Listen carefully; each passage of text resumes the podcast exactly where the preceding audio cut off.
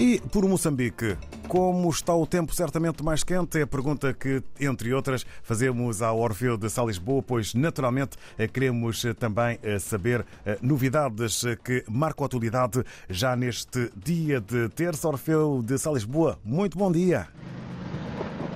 Bom dia, David Joshua. Bom dia, ouvintes RTP África. Eu nascer de uh, mais um dia, 32 graus de máxima é a temperatura prevista para esta uh, terça-feira. Para já, notas que fazem uh, os destaques da atualidade informativa. O país despede-se hoje de Chico António uma das grandes, uma das referências da música tradicional moçambicana. Chico António perdeu a vida na madrugada de sábado no Hospital Central de Maputo aos 66 anos de idade.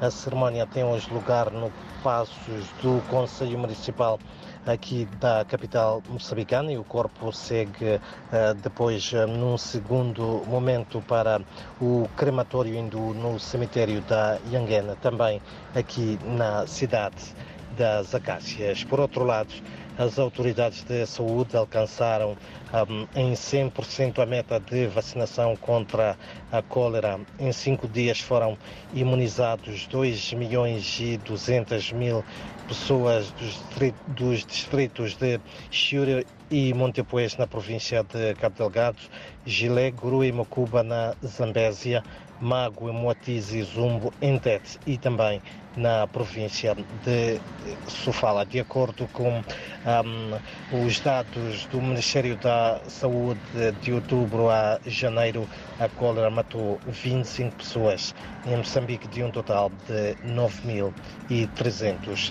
casos confirmados da doença. Por outro lado, também o livro escolar da primeira à sexta classes vai, vai este ano estar disponível antes do arranque das aulas marcadas para o dia 1 de fevereiro em todo o território moçambicano.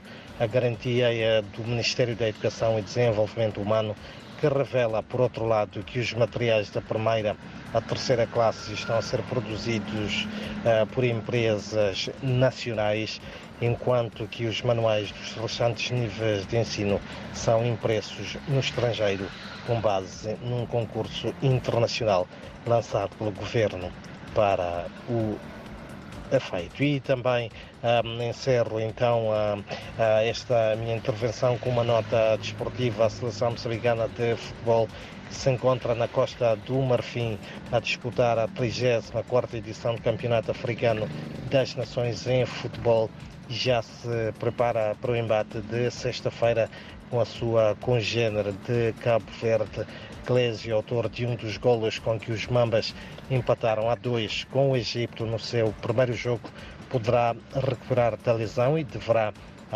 Há essa forte possibilidade de estar apto para o segundo jogo marcado então para sexta-feira. São então estas, um, David Joshua, algumas uh, das notas de destaque neste dia em que uh, Maputo volta a ser, uh, volta a registrar calor intenso, 32 graus é a máxima prevista então para esta terça-feira.